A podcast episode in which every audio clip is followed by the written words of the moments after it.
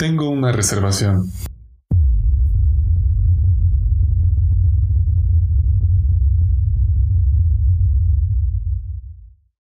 Universidad Anáhuac presenta Suite FESAL, el cuarto virtual donde la sociedad de alumnos se reunirá para hablar sobre temas que a todo estudiante le conviene escuchar. Capítulo 4. ¿Regresar a clases o no? Hola, hola, buenas noches. Aquí en nuestro cuarto episodio eh, vamos a hablar sobre, o más bien va a ser como una dinámica diferente, vamos a hacer un debate sobre la cuarentena, los que estamos a favor de regresar a clases y los que no están a favor de regresar a clases. Eh, pues vamos a tratar diferentes puntos y pues esperamos que se la pasen muy bien, pero ¿cómo estás, Adri? ¿Cómo estás? ¿Qué nos dices? ¿Qué nos cuentas? Hola a todos, hoy yo me encuentro muy bien, gracias a todos por escuchar este nuevo capítulo y pues nada, esperando que lo disfruten. ¿Cómo estás, Mari? Yo muy bien, gracias, aquí en casa, este, eh, con un poquito de frío, pero muy cómodos y ya listos para el debate del día de hoy. ¿Tú, Lisbeth? Perfecto, pues muy bien, muy alegre, contento porque ya es jueves entonces, ya mañana, viernesito, listo para, para loquear, pero pues dentro de casa, ¿no? Ahí ya, exacto, sí, sí, Jime Jueves, como tú pusiste en el chat. Pues qué bueno, me da muchísimo gusto que estén bien. Gracias por quemarme, por cierto. este, bueno, no es cierto, es juego para todos los que están escuchando. Pero bueno, vamos a empezar. Eh, les voy a decir los equipos, cómo se conforman y quiénes están a favor de qué, quiénes en contra de. Eh, Monse, eh, perdón, Adriana y yo somos los que queremos regresar a clases y Luis y Mari son los que no quieren regresar a clases, pero vamos a tener cuatro puntos a tratar y cada uno va a tener un minuto para responder. Así que el primer punto es el retorno a clases, online o presencial y por qué. Empezamos contigo, Mari, tú me dices cuando estés lista. Ya puedo comenzar. Eh, de mi parte, yo considero que permanecer en la modalidad en línea es lo más seguro para todos, porque aunque estemos vacunados, por ejemplo, habemos los casos de algunos que tenemos la cancino, entonces, pues, por ahí hay algunos que comentan es la de agua, ¿no? No, no quiero no quiero desinformar a nadie, pero pues al menos nosotros estamos en espera de una segunda dosis y eso está dentro de seis meses. Eh, por ejemplo, en, no solo en la escuela, en muchos lugares, y creo que no solo la NAWAC, sino en otras universidades que están tomando sus medidas, no te preguntan, por ejemplo, qué vacuna ya recibiste, o no están, no están verificando, por ejemplo, que ya tengas todo tu carnet completo. Entonces eso puede hacer un puede eh, generar mayor incertidumbre, puede hacerlo menos seguro para nosotros el regresar a clases. También, pues bueno, la modalidad en línea es muy flexible, nos permite tener clases, por ejemplo, en otros campus, al menos en lo que ya es, este, ya limitándonos a la NAWAC, eh, precisamente la NAWAC Oaxaca, y ha, tenido, ha traído sus bondades. Ok, Mari, bueno, eh, también acabamos de tener el ingreso de nuestra compañera Monse, quien va a tomar mi lugar, entonces para que no se me sorprendan. Este, ya que eh, empezamos con Mari, ahora vamos a darle chance a Monse para que ponga su punto a favor de quedar, de regresar a clases. Tú me dices cuando estés lista, Adri. Ah, bueno, como decía Mari, eh, si bien uno de los objetivos eh, de permanecer en casa es salvaguardar nuestra salud, creo que nos ha afectado a muchos estudiantes que aprendemos, sobre todo, que estudiamos carreras más em, prácticas que teóricas creo que en este aspecto nos ha perjudicado mucho porque hemos perdido mucho conocimiento.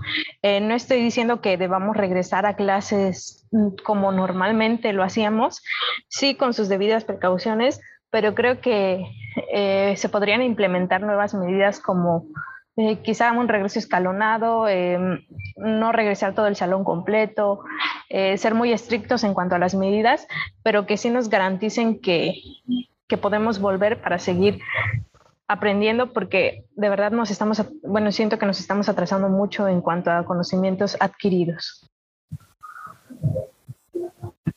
Ok, muchísimas gracias, Adri. Eh, ahora vamos a ir con Luis. Por favor, dinos tu punto de vista. Él está a favor de los que no quieren, bueno, de los que no quieren regresar a clases presenciales. Eh, tú me dices cuando estés listo. Perfecto, Jimeno, pues ya estoy listísimo y yo creo el, el punto importante aquí para mí es el manejo del tiempo, porque realmente en ir y venir a mi casa y demás, entonces sí me consume bastante tiempo y ese mismo tiempo es el que puedo aprovechar en algunas cosas, ¿no? Ese es en primera parte, o sea, del, traslado. En segunda sería la parte de, de, pues, de más cosas, o sea, de aseo personal, comer a tus horas, porque realmente en la universidad, pues, yo, yo no soy tanto de comprar, sino más yo preparar mi comida y demás. Entonces, por eso mismo, pues en la universidad no podía comer las cosas como que yo quería o que yo ya sabía, ¿no? Este, qué cosas prepararme. Y aquí sí lo tengo a la mano, puedo hacer diferentes cosas de aseo personal pues mucho más fácil, es más práctico. Pues por lo mismo, para mí lo importante es el ahorro del tiempo, que es lo principal. Perfecto, Luis. Por último, vamos a dar lugar a Monse. Monse, tú estás a favor de los que quieren regresar a clases. Por favor, comienza con el por qué si quieres regresar. Hola Jimé, muchas gracias por darme la palabra. Eh, saludos a todos los que nos estén escuchando. Una disculpa, el internet aquí es un poquito muy feo donde vivo, pero eh, exactamente, o sea, creo que mm, como dice mi compañera Adri, existen muchas formas para poder dar un regreso a clase seguro. Yo creo que estoy súper a favor eh, porque yo siento, o sea, desde mi punto personal, que aprendo muchísimo más teniendo al profesor o la profesora enfrente y, y, con los temas, ¿no? O sea, anotando, porque siento que francamente las anotaciones que yo hago aquí en casa son muy distintas, ¿no? A veces lo, lo hacemos como en compu y siento que lo terminas perdiendo, pero francamente sí estoy completamente a favor de regresar a clases presenciales, a lo mejor eh, de manera pues híbrida, es un día sí, unos dos días no, y, cosas ahí, así para irnos acostumbrando poco a poco, eh, y más que nada del lado de, de volver a ver a mis compañeros y, todo eso. Muy bien, pues entonces damos eh, finalizado este primer punto. Al final vamos a decir a mi perspectiva quién fueron los ganadores, pero ok, el segundo punto es el uso de la mascarilla o cubrebocas, como ustedes le llamen, a favor o en contra y por qué. Empezamos contigo, Mari. Bueno, totalmente a favor eh, del uso de la mascarilla. Es el, no les puedo dar datos porque no lo tengo de manera clara, y, pero este sí creo que ese es bastante conocido que es el método de barrera como más eh, efectivo para combatir contagios. el, bueno, el presidente luego les va a decir que tiene otros datos. Eh, cualquier parecido con la realidad es mera coincidencia, pero este no puedo decir nada más que eso, ¿no? Estoy totalmente a favor, eh, sobre todo, aunque vayamos de manera escalonada y seamos menos personas en los espacios, es muy importante considerar que, por ejemplo, en la universidad son salones muy pequeños. Entonces, eh, la man si bien no vamos a poder tener grandes distancias, un aire, el aire circulando constantemente, las mascarillas nos van a ayudar a prevenir el contagio, sobre todo con los que les mencionaba anteriormente, que, las, que muchos no tenemos las vacunas completas o demás. Muy bien, Mari. Ahora damos lugar a Adri. Por favor, tú coméntanos cuál es tu punto de vista.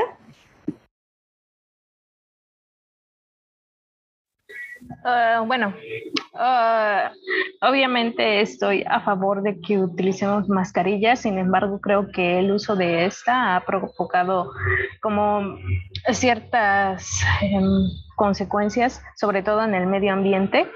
Em, creo que la opción más viable aquí sería utilizar mascarillas, valga la redundancia, reutilizables, porque muchas veces por las prisas o, o, porque nos da flojera estar lavando y lavando, este, tendemos a comprar como mascarillas desechables y pues no nos damos cuenta, imagínense, o sea, nada más en México somos 126 millones de habitantes, o sea, ¿cuántas mascarillas, cuántas mascarillas consumimos una persona al día? Este, no, pues, o sea, es una cantidad exagerada. Creo que estamos dañando mucho al medio ambiente, entonces este, en ese aspecto creo que sí deberíamos buscar como alternativas más eh, viables y sustentables. Muy bien, Adri, muy bien. Eh, vamos contigo, Luis. Claro, pues yo puedo resumir mi participación en dos puntos principales. El primero es que el, uso de la mascarilla, pues como tal, em, pues el uso efectivo más que nada es, o sea, tanto por si puede ser un emisor como un receptor del virus, ¿no? Y en segunda es, más vale prevenir que lamentar. Realmente es eso. Vaya, muy, muy, muy corta su participación, pero muy contundente. Eh, por último, para dar final, final para, ah, perdón, para finalizar este punto, vamos contigo, Monse. Ok, pues igual voy a, voy a ser muy rápida, mi querida Jimé, como mi presidente. Pero sí, estoy completamente a favor de la mascarilla. Sé que es una forma de contaminación muy fea, pero es que es la única manera en la que yo me siento segura de que no me voy a contagiar, ¿saben?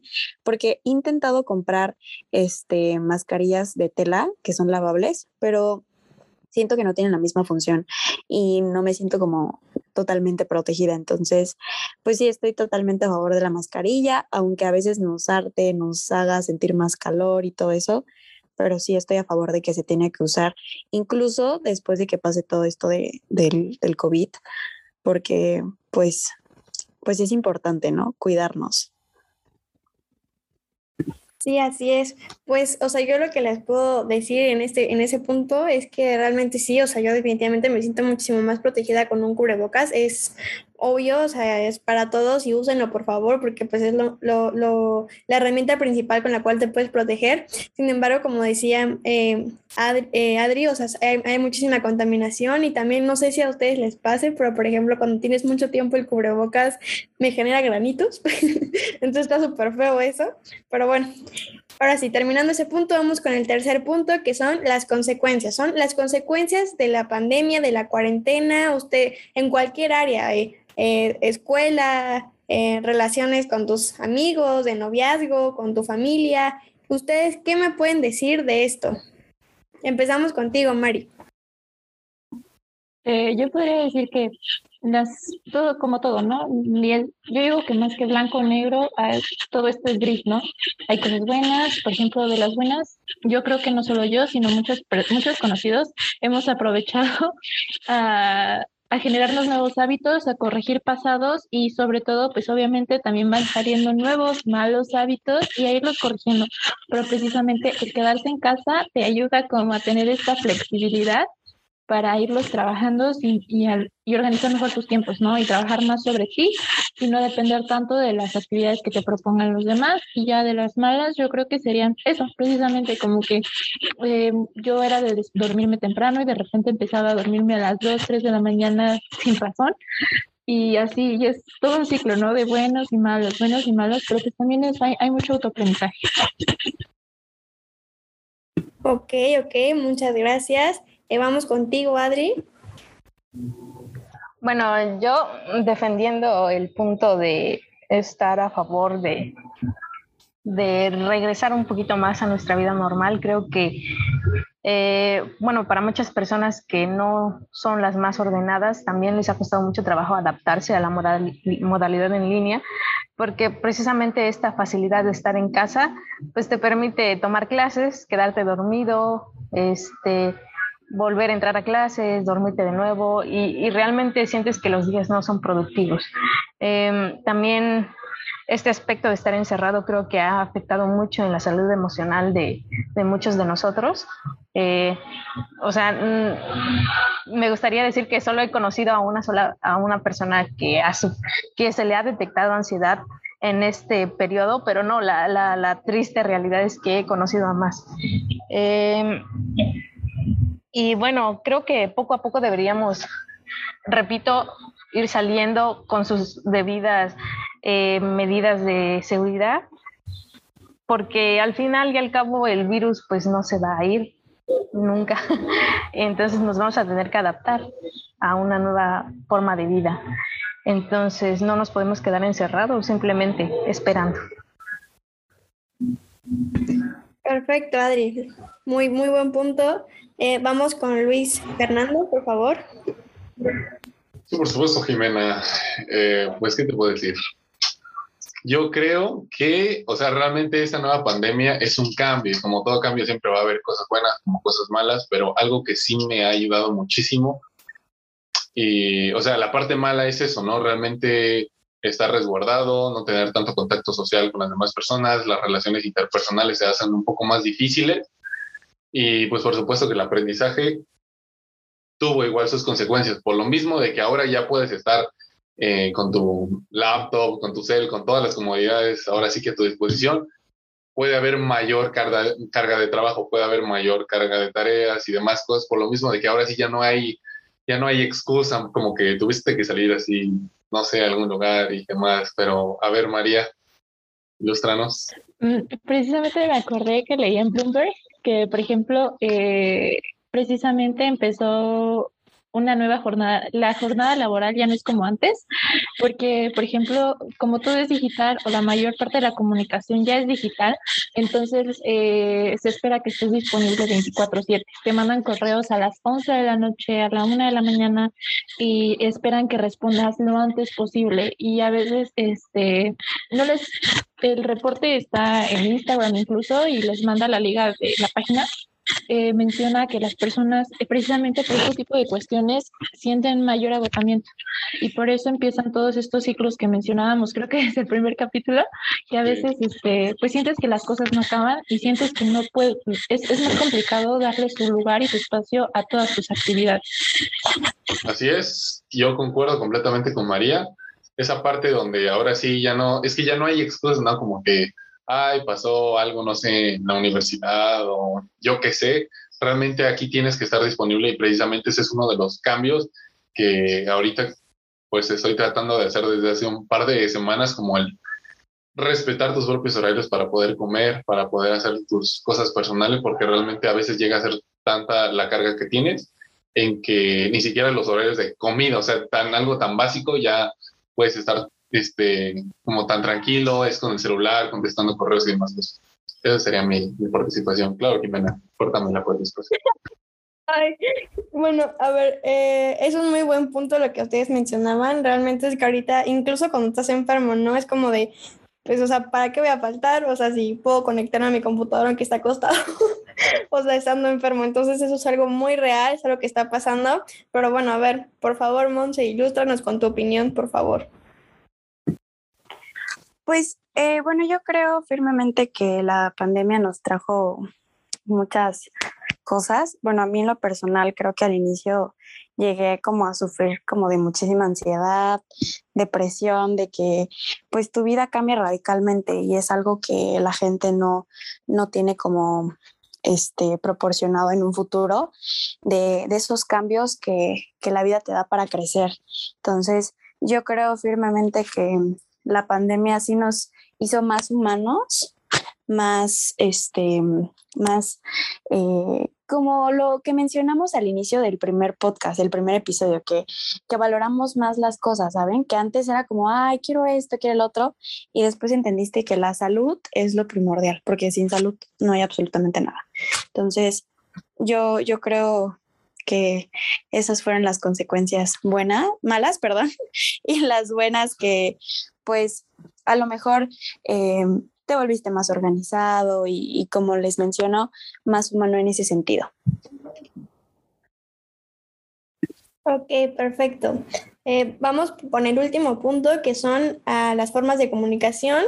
Eh, claramente aquí pues tenemos a nuestros dos equipos. Por favor, según el equipo que correspondas, a favor o en, en, contra de las formas de comunicación ahora totalmente virtuales. Por favor, empezamos contigo, Mari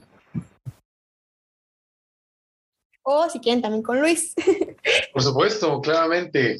Yo creo que eh, la parte de, relaciones interpersonales es más difícil. O sea, eh, puedes verlo desde el tema de conocer a una persona nueva, conocer a un maestro, conocer a tus compañeros. Realmente, o sea, todo lo que influye como es, este, mm, o sea, no solo lo que dicen, sino cómo lo dicen, lenguaje no verbal, demás cosas, o sea, que van implícitas en el proceso de comunicación sí es más difícil por lo mismo de que ahora o nada más los ves en reunión, así en videollamada, si es que prenden sus cámaras, o por un mensaje que también tienes que interpretarlo si viene con, no sé, emojis o yo qué sé, o, lo ves ya muy cortante. Y súmale a esto todavía la ansiedad o el estrés que pueden sentir algunas personas ya para querer interactuar con, una, con otra, o sea, de lo aburrida que están. Entonces realmente sí se vuelve mucho más difícil el poder convivir así y pues por supuesto conocer a más personas, así lo veo yo. Ok, ¿alguien que quiera continuar? Adri, Monse. Pues yo diría que... Adelante, Mari. Gracias. Este, yo, no, pues yo nada más quería mencionar que hay de las dos cosas, ¿no? Por ejemplo, nosotros nos hicimos un equipo en línea. Jimmy y yo nos conocíamos, pero pues en sí no somos el 50% de, de FESAL. Entonces, eh, creo que sí va mucho también de qué tanto queramos poner, porque por ejemplo tengo profesores con los que no, ni siquiera hay un intercambio de palabras, solo los escucho y así puedo acabar el semestre. Pero también hay profesores con los que, eh, aunque no los conozcas ah, y a lo mejor no hay ni siquiera un intercambio de correos, pero se esfuerzan porque haya la interacción en clase y casi, casi te, obligan, ¿no? Entonces, este, el, hecho de estar aquí tiene sus pros y sus contras y mucho de la actitud que le pongas, así como cuando estás en persona, ¿no? Porque si ibas a, a la uni y estabas en actividades presenciales, pero simplemente no te daba el hablar con otras personas, lo mismo iba a pasar con lo que está pasando ahorita. Sí, yo igual creo que, eh, al menos las, eh, las, las plataformas digitales ahorita han evolucionado mucho en un muy corto periodo de tiempo. Y, bueno, no es que las plataformas hayan evolucionado, sino nosotros nos hemos adaptado mucho mejor a ellas. Em, creo que o sea, tuvimos que aprender a manejar Zoom, no sé, diversas este, plataformas que nos permiten estar en contacto unos con otros sin importar la distancia. Y este y creo que también ese ha, sido al menos un punto a favor, eh, porque ya no necesitas ponerte prácticamente de acuerdo con tus amigos para ver a qué horas se van a reunir para hacer el trabajo o a qué horas, en qué lugar nos vamos a ver, este, oye, que no tengo cómo transportarme, o sea, ya no, simplemente sacas un link de Zoom y ya. Entonces, esto ha facilitado mucho como la comunicación mm, más en el ámbito profesional, pero como decía Luis, en el ámbito mucho más personal, ahí sí podría decir que falta mucho el calor humano. Ok, por último, con Monse, por favor. Monse, ¿qué opinas? ¿Qué nos cuentas? ¿Qué, qué piensas sobre esto? Ay, perdón, ya estoy de vuelta nuevamente.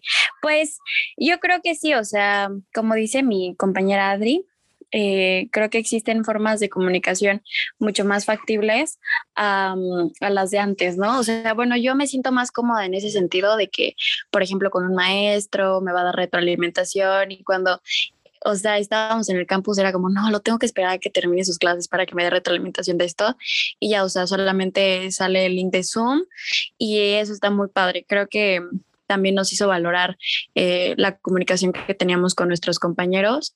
Y, y, también por otro lado, siento que es difícil para las nuevas personas que están, por ejemplo, entrando a un nuevo entorno, en este caso los nuevos de la universidad, de que se tienen que acostumbrar a no conocer a sus maestros. O sea, básicamente nosotros ya tenemos a nuestros amigos y todo, pero creo que es una buena forma de fomentar la comunicación y creo que estoy a favor de, de todo, de todo este lapso que nos hizo encontrar la comunicación, vaya. Pues muy bien, entonces esos serían los cuatro temas que, hoy tratamos acerca de la pandemia y cosas que pues hemos tenido que adaptarnos realmente. Em, yo les cuento más o menos, les cuento más o menos este, cómo estuvo cómo estuvo mi situación, cómo estuvo esto. Em, a mí la pandemia realmente como que me hizo, me, ayudó a descansar un poco porque realmente en, en cierto punto eh, llegó un momento que para mí ir a la universidad era súper cansado y no sé si les pasa a algunos, o sea, pero cuando dijeron, o sea, para mí la verdad es que parecía como algo increíble, o sea, porque de repente hacían como memes de ya regresenme, ya, ya pónganme vacaciones o así, de repente un día, de un día para otro es como de, no, pues vamos a estar eh, sin clases por un rato, eh, les avisamos cuando regresemos, ¿no? Y ya después fue como de, no, pues ahora empezamos con las clases online, hay que buscar la plataforma. Y después fue como de, ah, ok, a lo mejor van a regresar, así que hagan sus cosas porque si no lo hacen, me voy a dar cuenta y pues no, no, no pasó nada de eso. Entonces fue como de que hubo un tiempo, un momento en el que yo dije, no, pues no vamos a regresar pronto.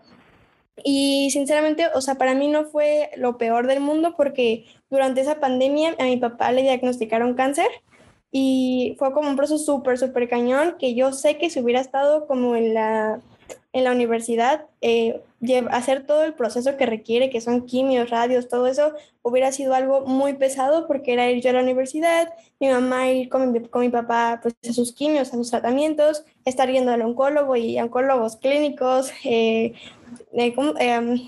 los que operan, se me olvidó el nombre. Entonces, este, eh, sí fue como un proceso súper cañón, pero que la verdad la pandemia sí ayudó. Sin embargo, ahorita, por ejemplo, que, bueno, les comento, también fue como un milagro, mi papá ya no tiene cáncer, o sea, ya está libre, eh, y todo está súper bien, la verdad, obviamente ahí fue la mano de Dios, eh, pero bueno, el punto es que ahorita, por ejemplo, es como de que me doy cuenta que yo, yo era de las personas súper, súper, súper de desinfectar todo y de no quiero salir con nadie y si puedes preguntarle a mis amigas, no he salido con ellas porque pues estaba como que, aparte de que mi papá estaba vulnerable y no lo quería poner en riesgo, pues era como algo muy cañón, ¿no? Era como no quiero salir porque no me quiero contagiar, pero ahorita como que ya empiezo a darme cuenta que también necesito esas relaciones humanas, que también necesito pues empezar a adaptarme porque como dice Adri, el virus no se va a ir. Entonces, este, creo que todo el mundo debemos de, pues, tomar esas medidas de precaución que son el cubrebocas, eh, llevar tu gel antibacterial, las medidas sanitarias en lo máximo que puedas, la sana distancia y pues hacer tu vida, ¿no? O sea, porque realmente sí es algo que debemos hacer. Y bueno, el punto es aquí que los dos, bueno, los, las, los cuatro integrantes aquí participantes del debate dijeron puntos muy buenos.